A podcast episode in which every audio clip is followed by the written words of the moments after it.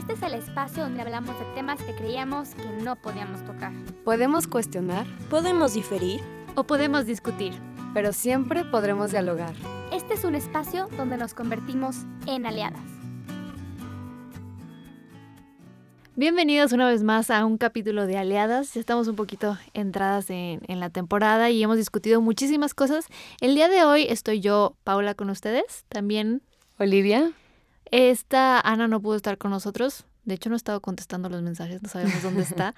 Y del otro lado del cristal tenemos a María. María, espero que un día de estos puedas estar con nosotros, que te animes.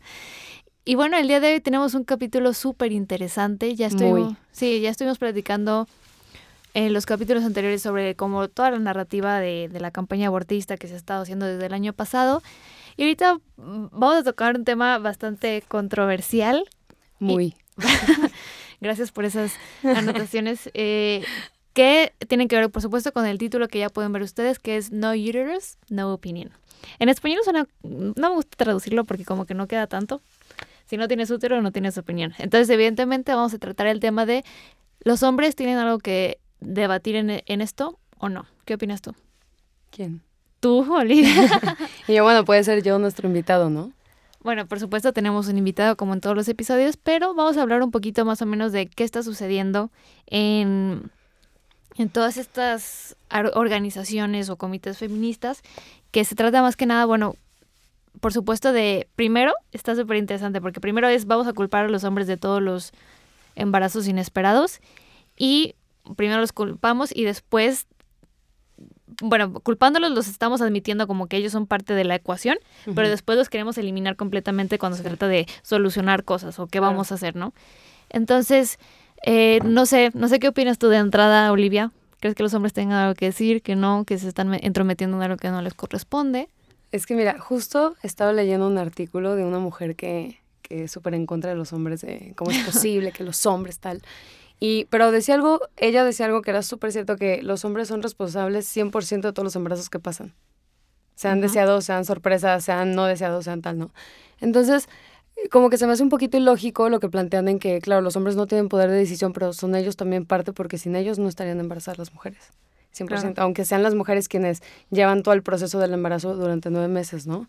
Entonces, creo que es un poquito conveniente, muy convenenciero, el que alguien plantee, es mi cuerpo, yo decido y dejo al hombre fuera, mientras que él es parte de todo esto, ¿no? Sin el hombre no estarías embarazada. Creo que, creo que ese artículo también lo leí el de Medium, ¿no? Sí. Ya. Precisamente.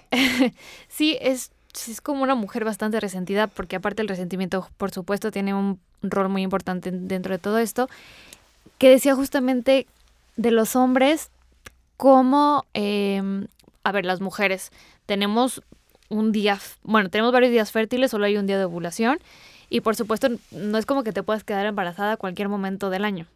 Pero los hombres sí pueden embarazar todo el tiempo, según esto. O sea, por Los más, 365 por más días que vayan año. envejeciendo y se vayan poniendo un poco torpes, bueno, o sea, sí, igual pueden embarazar en cualquier momento. Entonces también está esta, esta, esta propuesta de que, bueno, ¿por qué los anticonceptivos son hacia las mujeres cuando ellas solo se pueden embarazar a cierto tiempo? ¿Por qué no mejor hay que quitarle las balas a la pistola y que no queden embarazadas?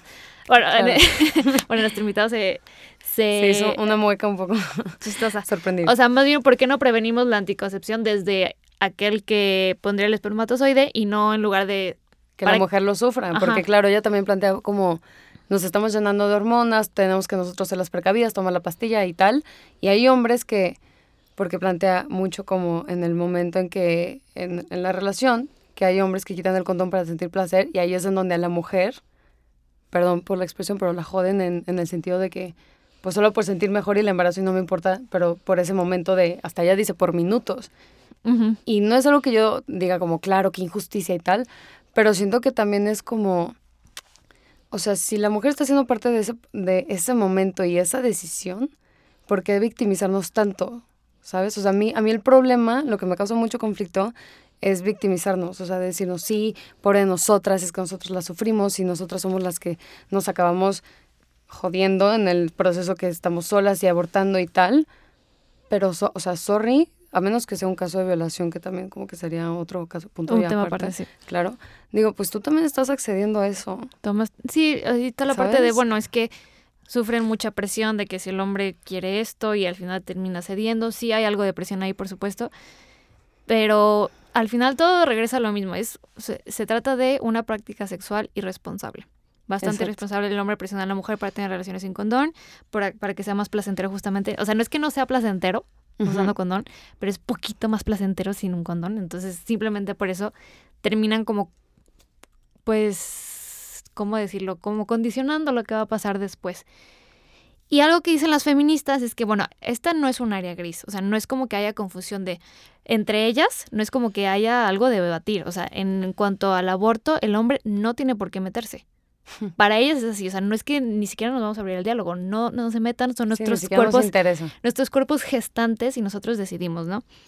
Entonces, si te está pasando a ti como mujer, lo que decidas hacer con tu cuerpo te concierne solo a ti y el hombre ni siquiera se tiene que enterar. O sea, también está de, ni siquiera te tienes que dar cuenta que yo estoy embarazada. Yo voy solita, me hago un aborto y ya. Entonces, digo, eso ya es otro nivel. Otra cosa es que le digas que estás embarazada y por tus propios pantalones vayas y te lo hagas, pero que ni siquiera le digas ¿Sabes? Como todo ese intento de quitarlo de la ocasión sí. y que no tenga nada que ver. Sí, que no lo quieran hacer ya parte de, eso, ¿no? Entonces, em, después de todo, esto crea como esta parte de que es mi cuerpo, mi decisión, y al hombre también lo, la verdad es que se deslinda fácilmente de sus responsabilidades y empieza a crear como toda esta cultura de creo que una vez lo estuvimos platicando también de, en lugar de pedirle al hombre que se amarre los pantalones y, bueno, esto pasó porque tú lo hiciste y tú y yo también lo hice y vamos a atender nuestras responsabilidades, más bien nos bajamos los dos y nos quitamos la responsabilidad y seguimos siendo igual de responsables como siempre. Ah, creo que, creo que sí me acuerdo que también era como quitar el rol del hombre en una sociedad como, entre comillas, sano, ¿no? Como lo estás haciendo un poquito cobarde, ¿no? De decir, pues le quito el peso. a la mediocridad, ¿sabes? Sí. O sea, ninguno de los dos vamos a atender y vamos a, y vamos a seguir comportándonos como siempre, teniendo relaciones, que me voy con este. Y al final es un ciclo vicioso y, y ya. Bueno, y para ah, ya no esperarnos tanto, porque ya lo tenemos aquí con ganas de hablar. Eh, nuestro invitado es Rafa Piña, él es apologista, conferencista y profesor de teología de universidad. Y bueno, es un placer tenerte aquí. Gracias por acompañarnos. Bienvenido, Rafa. Pues muchas gracias, aliadas. Paula. Ah, bueno, también se nos olvidó decir que además de todo eso, también es el representante del patriarcado. Soy, aquí. soy un digno representante del heteropatriarcado, en este foro. Para mí es un gusto, Paula, Olivia, María del otro lado del cristal. Y Ana, que no nos puede acompañar. Ana, y todas las que escuchen, todas y todos los que escuchen, y todes, y obviamente estoy siendo sarcástico con este uso del lenguaje. ¿eh? Realmente me gusta, me gusta que, que las mujeres aborden estos temas y me gusta que no nos dejen fuera los hombres. Entonces, me, me interesa mucho ese tema. Bueno, pero ahí ya jugando como el abogado del diablo, ¿por qué? ¿por qué te gusta que los hombres estén incluidos en el debate? O sea, ¿tú crees que de verdad sí tienen voz y voto en este debate del aborto? Yo creo que cualquier tema que sea humano y eso significa cualquier tema, todos los humanos deben tener derecho a expresar su opinión. No creo que haya un tema en el cual podamos excluir, ni debamos, no, no es conveniente, porque te, te pierdes de mucha riqueza. Escuchar voces plurales enriquece cualquier diálogo, abre perspectivas, te ayuda a plantear nuevos horizontes entonces es un empobrecimiento para cualquier debate y más para los debates que son los centrales de, nuestro tiempo, cuando cortas a, ya de facto, así de forma tajante, a, vamos a decirlo en términos generales, a la mitad de la población. Claro. ¿Tú crees, más bien, cuál crees que es el papel que juega el resentimiento dentro de todo, todas estas campañas que existen? Es, ese, es un gran papel. Justo lo estaba, estaba meditando cuando estaba preparándome, digamos, para, para venir con ustedes el día de hoy. Me habían comentado ustedes cuál era el tema que querían abordar. Y yo como profesor de teología no puedo dejar de pensar en, categorías teológicas. El, lo, lo teológico está en todo. Y yo pensaba, ¿de dónde viene esto? Y lo remontaba que además es uno de mis tópicos favoritos, hasta, hasta el origen en, los relatos bíblicos del Génesis, de Adán y Eva. Yo dije, esto que estamos viendo hoy de si no tienes útero, no tienes voz en esto. Es, es Eva resentida con Adán y, y queriendo de alguna forma vengarse de Adán. Porque en esa narrativa, que bueno, no, no, entro mucho al detalle, pero en la narrativa bíblica, la creas o no, haya sucedido o no de forma literal, es un, es un condensado de milenios de sabiduría de muchos pueblos. Y en el relato bíblico, la mujer, Eva, está sufriendo un ataque de un enemigo mortal, eh, simbolizado por una serpiente, y tiene que enfrentar este ataque sola, cuando por la forma gramatical que está estructurado el texto, vemos que Adán está presente también en la escena, solo que no interviene.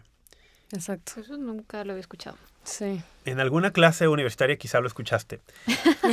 Pero el, el, punto aquí es que eh, este, eh, este, este, yo veo el origen allí, en una falta de responsabilidad del hombre yo creo que lo que estamos viendo es un... Esto, es típico en, las, en la historia de las ideas.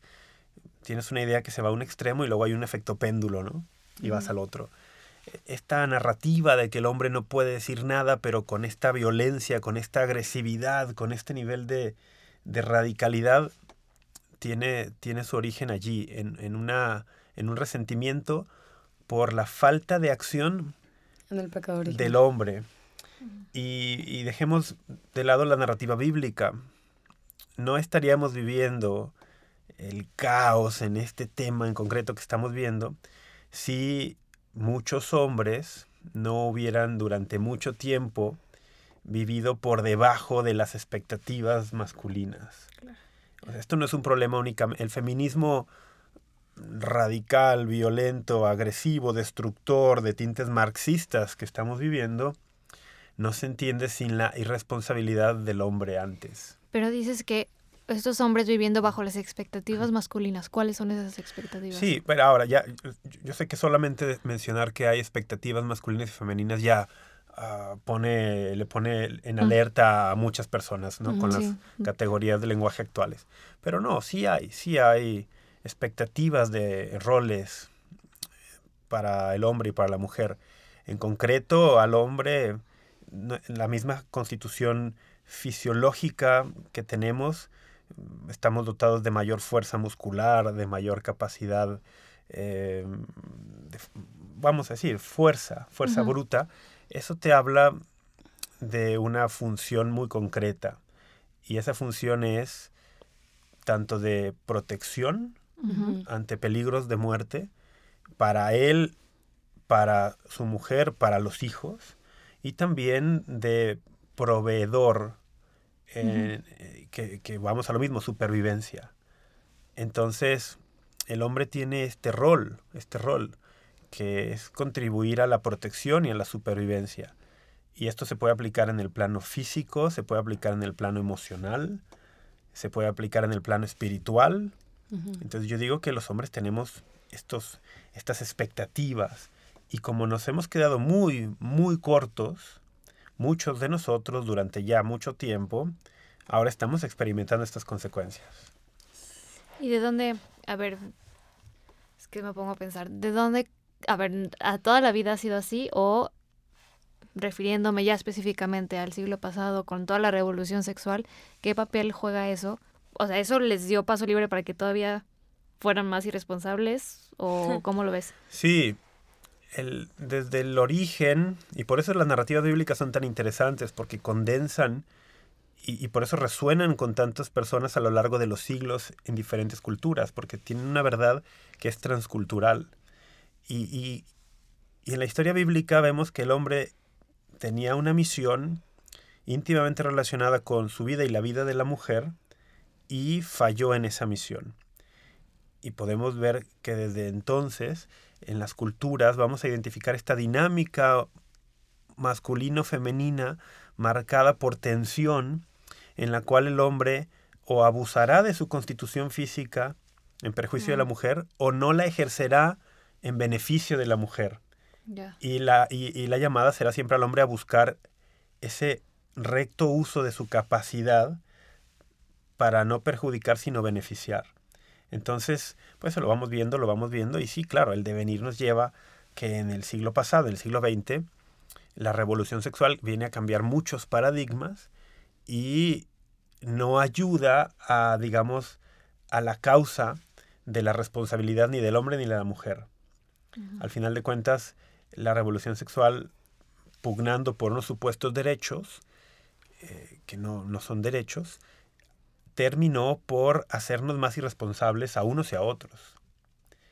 Yo como hombre hablo de, de, mi persona y digo que sí, a los hombres nos, no nos ayudó a buscar una responsabilidad en la vida, a, asumir nuestros roles, a madurar, no. Y a la mujer tampoco. Y entonces una sociedad en donde hombres y mujeres no están buscando eh, madurar, crecer, hacerse responsables, será una sociedad a la, cual, a la cual eventualmente esté aquejada por todas partes de desorden, de caos, de perennes adolescentes. No, vamos, una sociedad así no puede sobrevivir. Oye, Rafa, y hablando de este tema, justo yo lo, lo puedo entender un poquito más porque leí un libro que se los recomiendo bastante. Lo escribió, bueno, el padre de una familia cristiana que se llama Salvaje de Corazón, no sé si lo han escuchado, que aborda el tema de cómo se llevó por el pecado original, ¿no? Como lo que dice Rafa de Adán falló en el momento de defender a Eva y dijo, sí, yo también como el fruto, ni siquiera se opuso. Y lo aborda a cómo los hombres hoy en día se están viendo como muy cobardes, o sea, falta de masculinidad por todo esto de origen, ¿no? Entonces ahorita que Rafa dice como, claro, es que se está viendo una falta como de responsabilidad, de, no rol de papeles como de, claro, eres hombre, haces esto, mujer, tú solo haces esto, ¿no? Pero como él, los dos tratan de escapar como de, pues no sé, tal vez de ver responsabilidades como personas normales. mi pregunta es, ¿qué crees hoy en día que es lo que está llevando a estas personas a optar por esa cobardía, esa irresponsabilidad y esa como falta de step up en decir, oye, yo hice esto y no me importa y, o me sea... las consecuencias. y es porque yo lo elegí, o sea, de alguna u otra forma, no quiero decir como, claro, tú lo buscaste, como los típicos ejemplos de, de algunas personas de, claro, las mujeres son violadas porque se visten como zorras, pero si tú, no sé, tal vez estuviste en esta situación porque indirectamente o inconscientemente también la buscaste. Entonces, o sea, me da como curiosidad saber cómo algunas mujeres están llevando a la cobardía a los hombres o cómo los hombres también están llevando a las mujeres a tomar estas decisiones inconscientemente o indirectamente. Porque al final todos somos producto y todos somos causantes de lo que estamos viviendo, ¿no? Sí. Hombres y mujeres estamos destinados a, vivir a vivir juntos, a interactuar. Así, así, así funciona el mundo, nos guste o no y en ningún lugar esa interacción va a ser más tangible que en el acto sexual. Eh, ahí, es evidentísima la interacción. Y en el siglo pasado nosotros vimos desde inicios del siglo XX movimientos ideológicos que culminaron en, el, en los 60 para cambiar el paradigma sexual y empezar a tratar la sexualidad como algo casual. Y no hay nada casual en el sexo. no hay nada casual en el sexo. Desde la, desde la óptica teológica, el, acto sexual es un acto sagrado. Y hemos hecho un larguísimo recorrido para desacralizarlo hasta llegar a un mero acto, vamos a decirlo casi, de recreativo, casual. 100%. Y la cuestión del acto sexual es que como es donde es más tangible la interacción hombre-mujer, desde la óptica que lo abordemos va a marcar la dinámica de la relación hombre-mujer a nivel social.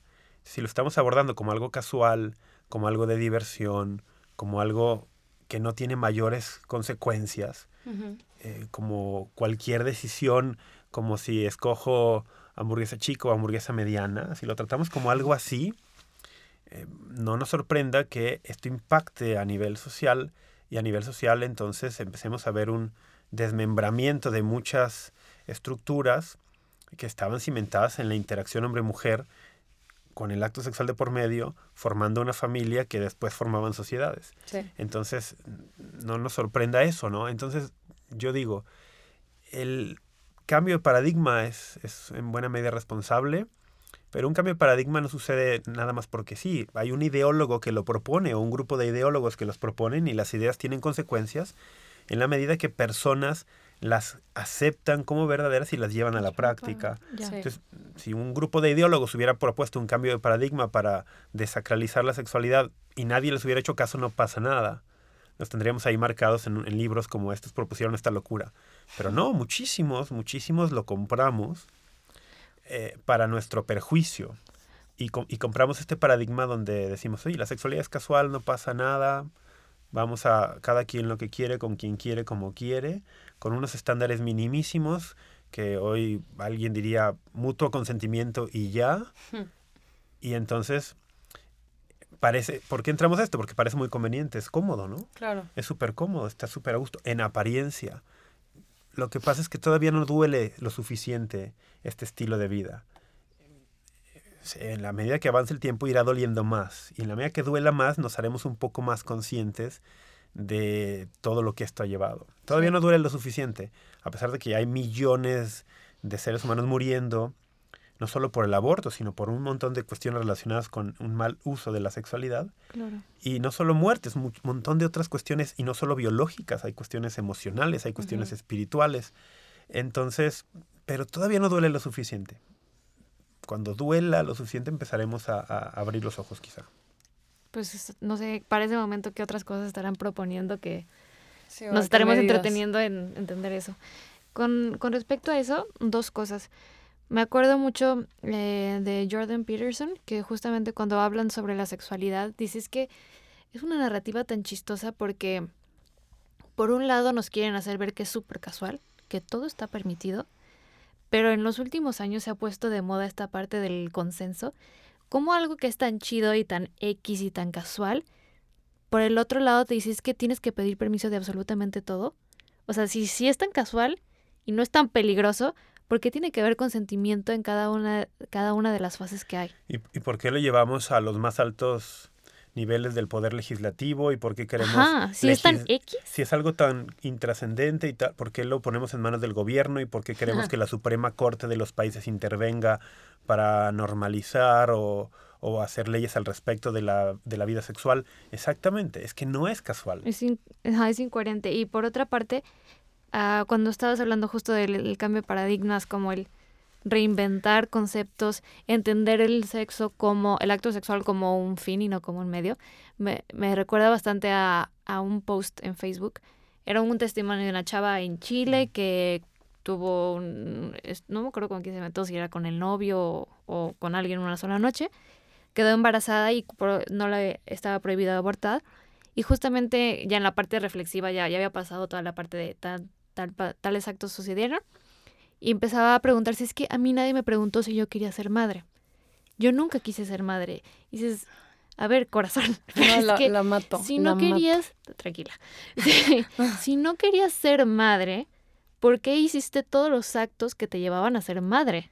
O sea, como eso querer despegar el fin, querer entenderlo, sol- quererlo entender solo como un fin el sexo, pues la misma naturaleza te le dice, sorry, no es solo un fin, hay consecuencias después de eso. Es que ese es el cambio de paradigma. En el, en el nuevo paradigma, la procreación no necesariamente está ligada a la actividad sexual. Sí. Y, y esto es algo que por naturaleza está ligado, tan, tan está ligado que esta niña dice, ay, yo no quería ser madre hoy, pero eres madre. Eh, ahora, lo, lo que a nosotros puede parecer evidente, a generaciones completas no les parece ya evidente porque hay un paradigma nuevo. Y este paradigma dice, por un lado, actividad sexual, con lo que pueda llevar, placer, si acaso, tal, tal, tal, y por otro lado, procreación. Y por eso esto tiene muchas aristas, ¿no? Vamos a tener un montón de prácticas sexuales que son aceptadas socialmente y que en la mente de las personas esto no tiene nada que ver con la procreación. Si hay una procreación de por medio, la elimino. ¿Por qué? Porque yo solo estaba buscando actividad sexual. Y por otro lado, también tenemos un montón de actividades en las cuales se busca procrear o Sin el acto sexual. crear seres humanos eh, apartados del, del acto sexual y empezamos a tener también ahí aberraciones terribles, ¿no? Toda la cuestión de la fertilización in vitro extrauterina, los vientres de alquiler, las Sí. granjas, lo digo entre Ay, comillas, no. de mujeres en la India que les mandan embriones producidos en Estados Unidos para que ellas los gesten y luego van y recogen a los niños, un montón de cuestiones, ¿no? El, pero es porque hemos disociado el acto sexual de su capacidad procreativa. Es que, bueno, yo creo que también va de la mano con que, tal vez traduciendo un poquito más, en que nos olvidamos del fin último de las cosas, ¿no? O sea, creo que se nos hace demasiado fácil despegar el, a ver, ¿para qué tienes relaciones sexuales? Para procrear. 100% ha sido así, porque aparte, bueno, yo, yo creo que... Sí, pero no solo. Obviamente no solo, o sea, obviamente también es esa unión entre una pareja y lo más perfecto del amor. En... Es una manifestación de amor, de totalidad en la entrega, de muchas cosas, sí. Pero pero sí, la procreación no la puedes dejar fuera de la ecuación. Exacto. O sea, no, no podemos pensar que se, se reduce en mero hedonismo, como claro. Porque justo lo hablaba con alguien y me decía, es que por eso luego hay personas que se meten con animales, porque sienten mejor, ¿sabes? Sí, porque actividad sexual. Exacto, o sea, porque puede ser más fácil y puede ser mejor. Pero justo la conclusión es, a ver, si ya sabes que va de la mano el que si tienes relaciones sexuales puedes quedar embarazada, si no estás lista para tener, o listo, para vivir estas consecuencias, entonces, ¿para qué? ¿no? ¿Para qué lo haces? Sí, pero es que estas preguntas, si las seguimos y seguimos haciendo preguntas, vamos a llegar a una cuestión muy, muy incómoda. Porque vamos a llegar a concluir que en estos temas no hay punto medio. O sea, está el extremo del sexo casual y está el extremo del acto sexual como algo sagrado. No hay punto medio. Tienes, que, tienes que escoger. Pero si, si quieres alejarte de, de, esta, de tratar esto como algo casual con las consecuencias nefastas que estamos viendo, 60 eh, millones de abortos al año oficiales, más los no oficiales en el mundo, más mil cosas más, tenemos que regresar a una visión sagrada de la sexualidad. Y eso es muy incómodo, porque eso implica un montón de cosas. yo también llegué a leer este artículo del que hablaban al inicio de ah, los hombres son mm. responsables del 100% de los embarazos no deseados porque no se ponen un condón. Ya. El, sí, bueno, ¿qué tal que regresamos a la idea de, mira, el acto sexual es sagrado y es tan sagrado que está reservado para Matrimonio. un hombre y una mujer unidos en una alianza matrimonial para toda la vida, en la cual estén conscientes de que su encuentro conyugal puede derivar en una nueva vida que será recibida como un don y que ambos recibirán la encomienda de criar lo mejor posible a este nuevo ser humano para que sea un miembro activo, productivo de esta sociedad. Ok. No, pues todo lo que, todo lo contrario a lo que hay ahorita. Pero, pero, ¿qué implica eso? Que yo como hombre, voy a hablar por ejemplo como hombre, tengo que renunciar a esta visión donde el, el sexo es casual nada más, tengo que renunciar a ver a las mujeres como trofeitos, tengo que renunciar a, la pornografía, tengo que renunciar a un montón de cosas. Si yo quiero revertir algo que veo claramente como equivocado, tengo que estar dispuesto a pagar el precio. Y el precio que está sobre la mesa es, es, un precio muy alto. ¿Por qué? Porque es renunciar a la sexualidad, vamos a decirlo, irrestricta. Y es algo que no sé si estamos dispuestos a hacer, tanto hombres como mujeres. Tenemos que renunciar a esta visión casual de la sexualidad y regresar a una visión sagrada, pero eso implica un montón de sacrificio. Ahora, en la vida lo sabemos, todo lo que vale la pena implica sacrificio. La cuestión aquí es preguntarnos eso, ¿estamos dispuestos a hacer ese sacrificio? Pero es uno, es uno que tenemos que emprender hombres y mujeres a la par. Y en la medida que unos y otros nos metamos, nos, nos ayudamos, ¿no? Nos vamos jalando unos a otros para esto. No será estas dicotomías, eh, eh, estas dialécticas de hombres contra mujeres, mujeres contra hombres. No, no, así no se arregla nada. Sí. Al final, porque qué bueno que ya regresamos a la parte de qué, qué tienen que ver los hombres en todo este debate. ¿Cómo crees que afecta, por ejemplo, a los jóvenes? Digo, al final son los que están absorbiendo todo, este debate por medio de las redes sociales o las generaciones futuras ¿Crees que haya más, no sé, estos hombres feministas que solo dicen sí, lo es el cuerpo de la mujer, que haga lo que ella haga? Que, ¿O qué tenemos que hacer nosotros? Sí, esto afecta a jóvenes y no tan jóvenes. Y va a afectar muchísimo a los hombres que se crean estas mentiras feministas porque los hará irresponsables y en cierta manera... Pero les gusta ser irresponsables, pues ¿no? Para aceptarlo así. Es que es una cuestión... Es de eso como... te gusta hasta cierto nivel, pero en el fondo no.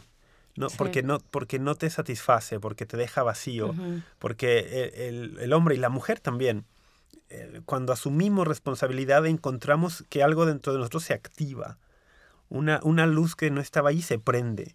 E- e- Eso, cuando, em- cuando asumo mi responsabilidad, cuando hago lo que tengo que hacer, hay algo dentro de mí que, se pone, eh, que estaba muerto y que vive. Y, y está allí, esto, esto no está en los libros, esto no es un invento, esto es empírico, cualquiera Sí. lo puede experimentar. Cuando asumes responsabilidad de tu vida, algo en ti que estaba apagado se prende. Sí. Y entonces el- parece que te gusta ser irresponsable, parece que está muy cómodo, de- bueno, cómodo sí es, no asumir responsabilidades, que la mujer cargue con todo el peso de la sexualidad y por lo tanto si se embaraza o no se embaraza es su problema. El, parece que está muy bien para el hombre, pero en el fondo te va dejando vacío, te va dejando vacío. Y, y no funciona, no hay forma de encontrarle sentido a la vida así. No hay forma de encontrarle sentido a la vida si vas huyendo de las responsabilidades. Pero, ¿sabes? Se me hace, lo entiendo y estoy de acuerdo contigo, pero, o sea, al final es un discurso de, del espíritu, ¿no? O sea, tienes que, porque ves, o sea, le puedes hablar del espíritu y de cómo se activa y tu ser y vas creciendo, pero al final el chavo está en la fiesta y lo que menos que está pensando es como, ¿qué, qué le va a construir? O, ¿Cómo le va a aportar? no, lo, lo digo porque el otro día estaba viendo una película donde justamente, era la película, la película, ah, la película de Carol. Nunca la he visto en mi vida, me la pusieron y dije, bueno, la voy a ver. Y eh, cuando ya es papa, eh, iba una periodista que habla justamente con él y hablan del aborto y de las cuestiones sexuales y de por qué la iglesia tiene que ser, sigue siendo tan restrictiva y tan dura con las mujeres.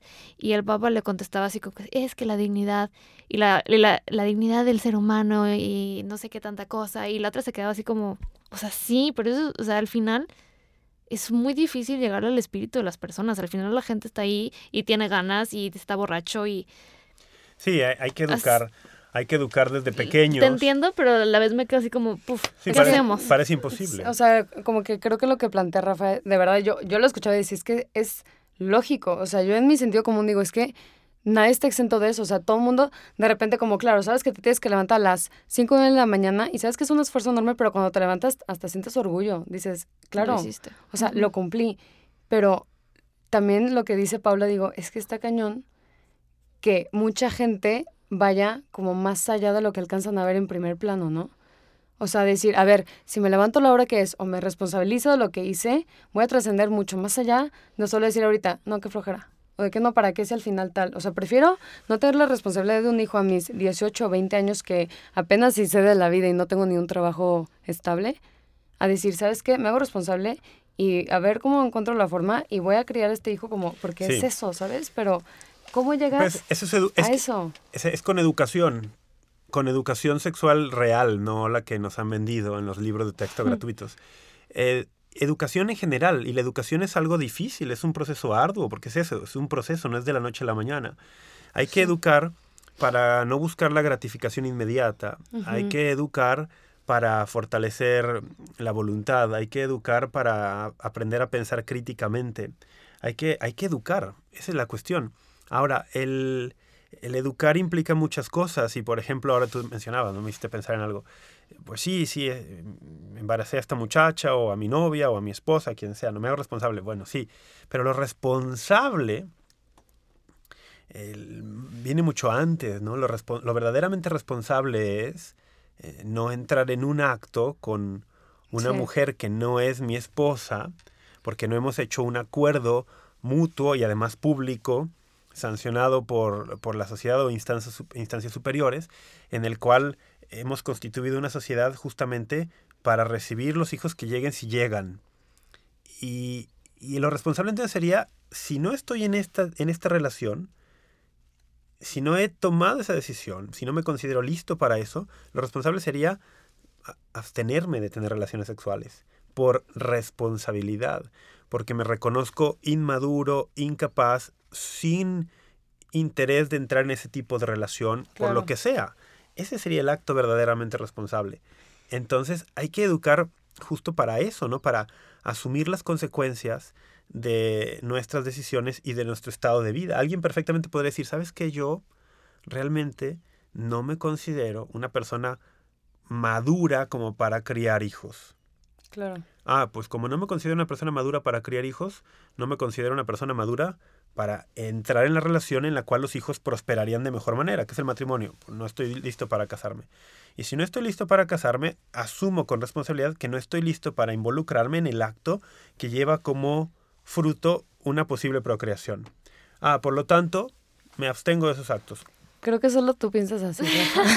Y ojalá todos pensaran así, pero, porque pero es que no tengo uno en la cabeza que diga, claro. Pero es que te digo algo, Bueno, no, dos, no es una cuestión de, ah, un día se me iluminó esto, no, esto es, vamos, esto es un proceso de razonamiento crítico que cada uno debe hacer, porque no sirve nada que lleguen y te digan, esto es así, si no, lo, si no te lo apropias en el pensamiento, si no, si no logras ver el, el, el porqué y la trascendencia, y entonces ya lo haces tuyo.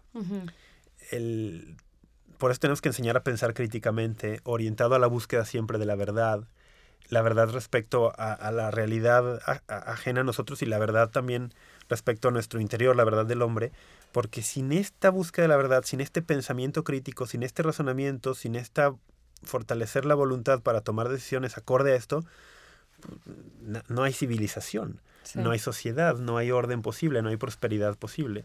Y, y una cosa más, porque no sé si estamos, estamos terminando ya o no, o tenemos tiempo. Ya te voy a hacer una última pregunta, No, pues, pero Pues, dinos, yo- dinos. hay algo, co- como el título de su episodio de hoy es, No uterus, no es opinion. que en inglés suena muy bonito, no, No Sí. uterus. Sí, porque en español no se nota. sin, sin, sin útero no tienes opinión. Opinión.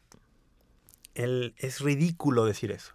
Ay, Ujú. no sé, 100%. pero absolutamente ridículo porque además ni siquiera lo aplicamos en, o las personas que lo proponen, ni siquiera lo aplican en otras áreas de la vida. Es, es ridículo y ni siquiera son congruentes con su propia manifestación, porque realmente lo que están diciendo es, si no piensas como yo, no Sí. tienes derecho a opinar. Eso es lo que están diciendo, porque hay mujeres, como casi todas las mujeres, excepto que hayan tenido una histerectomía o algo así, que tienen útero y que tampoco tienen derecho a opinar según las categorías del feminismo radical. ¿Por qué? Porque hay muchas mujeres, y hay que decirlo también, muchísimas mujeres que son cuerdas y sanas y que no están de acuerdo con los postulados del feminismo radical. Ah, esas mujeres tampoco pueden opinar. Oye, pero tienen útero. No, ellas tampoco. Entonces, no es realmente, no tienes útero, no opinas. No es, si no piensas como yo, no Sí, puedes porque- opinar. Exactamente, porque justo del otro lado hemos visto, como les enseñé un video hace rato, videos de hombres pro aborto. Ah, eso sí, eso sí entran en el discurso. Ellos, claro que pueden. O los hombres que pasaron las leyes a favor del aborto, Roe versus Wade en Estados Unidos, eran, hombres. eran todos hombres, ¿no? Ah, esos, esos hombres sí pueden opinar, ¿no? Entonces ni siquiera son congruentes con su propio postulado. Hay que ser honestos. Esto no es una cuestión acerca de pelear por derechos, es una cuestión por pelear porque yo pueda hacer lo que me dé la gana y que nadie me diga nada. Bueno, así no Sí, funciona. literal. Así no funciona el mundo. No. Y entonces hay que echárselos en su cara. Ah, no útero, no opinión, no. Oye, entonces mi esposa tiene útero, ¿puede opinar? Es pro vida. No, tampoco. Ah, entonces tú lo que no, lo- no quieres tú dialogar con nadie. Ahora, sin diálogo, entonces hay que decirlo, ah, tú eres un cerrado. Eres un cerrado, eres un mente cerrada. Es justo de lo que nos atacan siempre. Hay que, echárselo- Claro. hay que echárselos en cara, pero hay que demostrárselos. El cerrado eres tú. Sí. El que no quiere dialogar eres tú. Y en una cuestión tan importante como esta es ridículo porque es como, como que alguien me dice, ¿no? Eh, yo voy pasando por... Bueno, a ver un ejemplo. Mi vecino está golpeando a su hijo de 8 años. Y yo lo estoy escuchando. Y me asomo por la ventana y veo que lo está golpeando, le está poniendo una paliza. Ah, yo no tengo hijos. No hijos, no opinión. Como no tengo hijos, no puedo opinar al respecto, ¿verdad? No puedo hacer nada. Siendo ridículo, Oye, ¿por, qué, ¿por qué no hiciste nada? Lo estaba golpeando. No tengo hijos, no tengo derecho a opinar sobre ese tema. O estoy viendo que Hitler está masacrando a los judíos. Uy, yo no soy judío, no tengo opinión. Que los masacre. Sí, Solamente los judíos pueden pelear esa batalla. Es que está súper... La verdad me da risa. O estoy viendo que hay lugares donde todavía es legal tener esclavos y una persona de otro color de piel la esclaviza solo por eso. Uy, ¿qué crees? Yo no tengo ese color de piel. No, no, no, en- no, los humanos nos involucramos en las causas humanas. Sí. Y la cuestión del aborto es la causa más humana que hay y la más unificadora porque ahí todos tenemos algo en común. Por ejemplo, en la cuestión de los derechos de las personas de raza negra, ¿no? Bueno, yo no soy de raza negra. Y alguien dice, no, pues ahí no tiene nada que decir. Bueno, soy humano, puedo decir algo. Pero tienes razón, no tengo tanto en común, a lo mejor no a lo mejor yo o mis antepasados no estaban oprimidos por esa cuestión en particular. O la cuestión de la lucha de los derechos de las mujeres, que algunas son muy legítimas, algunas de esas luchas. Ah, no soy mujer, pues no me identifico tanto, pero aún así puedo tener algo que decir, sí, claro. Ok, pero en la cuestión del aborto estoy perfectamente involucrado. ¿Por qué? Porque estamos masacrando o seres humanos, ya sea en etapa embrionaria, en etapa fetal, los estamos masacrando. Y yo en algún momento estuve en etapa embrionaria y en etapa fetal. Entonces estoy involucrado. Claro. Y, y, que me puede identificar mucho mejor que con cualquier otra causa social, ¿no? Oh, vamos a salvar a las, a las focas bebés de Alaska. No soy foca bebé, lo siento. No me puedo involucrar. No, me involucro porque soy humano, ¿no? Ah, ok, va. Pero en esto me involucro mucho más porque yo fui un, yo estuve en una etapa embrionaria en un momento, yo estuve en una etapa fetal también y están siendo masacrados. Entonces... No, el simple hecho de ser, ser humano, o sea, no hay otra. Sí, sí, soy... Ya para cerrar, Rafa, y agradeciendo muchísimo que hayas venido con nosotros, eh, y creo que ya me contestaste gran parte de lo que te voy a preguntar, porque tú decías que pues la lucha está en la educación, pero muchas veces yo tengo algo de conflicto con ese tipo de, respuestas porque a veces suena como que hay que echarle la bolita a la generación que viene la siguiente que vamos a educar. Hoy, la gente que está sufriendo estos debates, que está en redes sociales, ¿cómo, cómo llegamos a ellos? Sí, antes de pensar en educar a la siguiente generación, pues asumamos el costo del cambio que queremos ver en primera persona. Entonces, si alguien está escuchando esto y se siente identificado con la causa provida, pues que haga un examen de conciencia y evalúe en su vida cuáles ideas y cuáles actos son contrarios a la vida. Y que, y que empiece por ahí. Lo más elemental y lo más evidente de todo esto para mí sería, pues oye, si no estás casado, olvídate, o sea, renuncia voluntariamente a estar buscando compañías o vamos, sí, compañeras, compañeros sexuales casuales. Renuncia a eso si no estás casado. Oye, pero que llevo una inercia de años. Bueno, sí, renuncia, porque logras ver la, que hay más allá. Si estás casado, aún dentro del matrimonio, muchas personas ven el sexo como una cuestión casual. ¿No? Cambia, reorienta tu visión. Piensa, ¿realmente esto es casual? Una vida que nunca dejará de existir. Es una, una, una persona allí que tiene un alma que ahora vivirá para siempre, acaba de surgir de este acto sexual o puede surgir de este acto sexual. Eh, reorienta la visión y regresa a la visión sagrada del matrimonio. Trata a tu mujer, hablo como hombre, trata a tu mujer no como una compañera sexual nada más, trátala como una compañera de vida. Preocúpate de su equilibrio emocional, psicológico, afectivo, no únicamente es tu compañera sexual que está ahí para que sea como una prostituta en la cama, una dama en la mesa y una chef en la cocina, o como iba por ahí el adagio aquel, ¿no? No, no, no, es tu compañera de vida. Aún en el matrimonio renuncia a la visión del sexo como algo casual, regresa a una visión del sexo como algo sagrado. Porque si regresamos a esta cuestión, a esta visión del acto sexual como algo sagrado, yo les decía que en ningún lugar es más evidente la interacción hombre-mujer que en el acto sexual. Y si yo tengo la visión de que el acto sexual es algo sagrado, por default voy a, voy a ver que el que tengo enfrente es sagrado. Que aquel con el que estoy en este, involucrado en este acto no es nada más una persona que está ahí momentáneamente para un placer temporal, efímero. Es, es una persona y es sagrado. Que la mujer que tengo enfrente es sagrada. Que el hombre que tengo enfrente, las mujeres, es sagrado. Entonces nos va a regresar a esta sacralización, no solo del acto sexual, sino del otro que es mucho de lo que vemos que nos falta hoy. Entonces empecemos, para citar nuevamente a nuestro favorito Jordan Peterson, eh, clean up your room. empieza por ti y empieza por renunciar a lo que tienes que renunciar en aras de ir forjando en tu persona una mentalidad soportada por tus actos verdaderamente congruente con esto y con el ejemplo podrás ir contagiando esto a otros. Sí, Y así se así es. pasan las generaciones. Muchísimas gracias, Rafa, A ustedes. por haber venido. Y gracias a todos por escucharnos una vez más en un nuevo capítulo de Aliadas. Eh, les dejamos nuestras redes, los artículos de los que hablábamos y también las referencias de posibles libros que los pueden... Sí, aquí, Rafa, creo que, que, que nos quieres decir. re- redes, eh, me pueden Ah, buscar, claro, me pueden por buscar favor. en Twitter, arroba Chestertonia. Chestertonia, arroba Chestertonia. Chestertonia. No te sigo en Twitter, te voy a seguir. Yo tampoco tengo. Facebook, Rafa Piña Valdés. Súper, para que lo puedan contactar. La verdad es que es súper interesante, muy abierto a discutir. Siempre que tenemos dudas, vamos con él. Entonces, y siempre muy dispuesto. sí, exactamente. Entonces, ya como lo dijo Olivia, les dejamos todo aquí. Por favor, también déjenos comentarios. Nos encanta recibirlos para que también nos pongan a pensar un poquito más en las cosas que no hemos discutido todavía. Y pues nada, nos vemos. En el próximo Pues, capítulo. Me choca decir nos vemos. Los esperamos la siguiente semana. Adiós.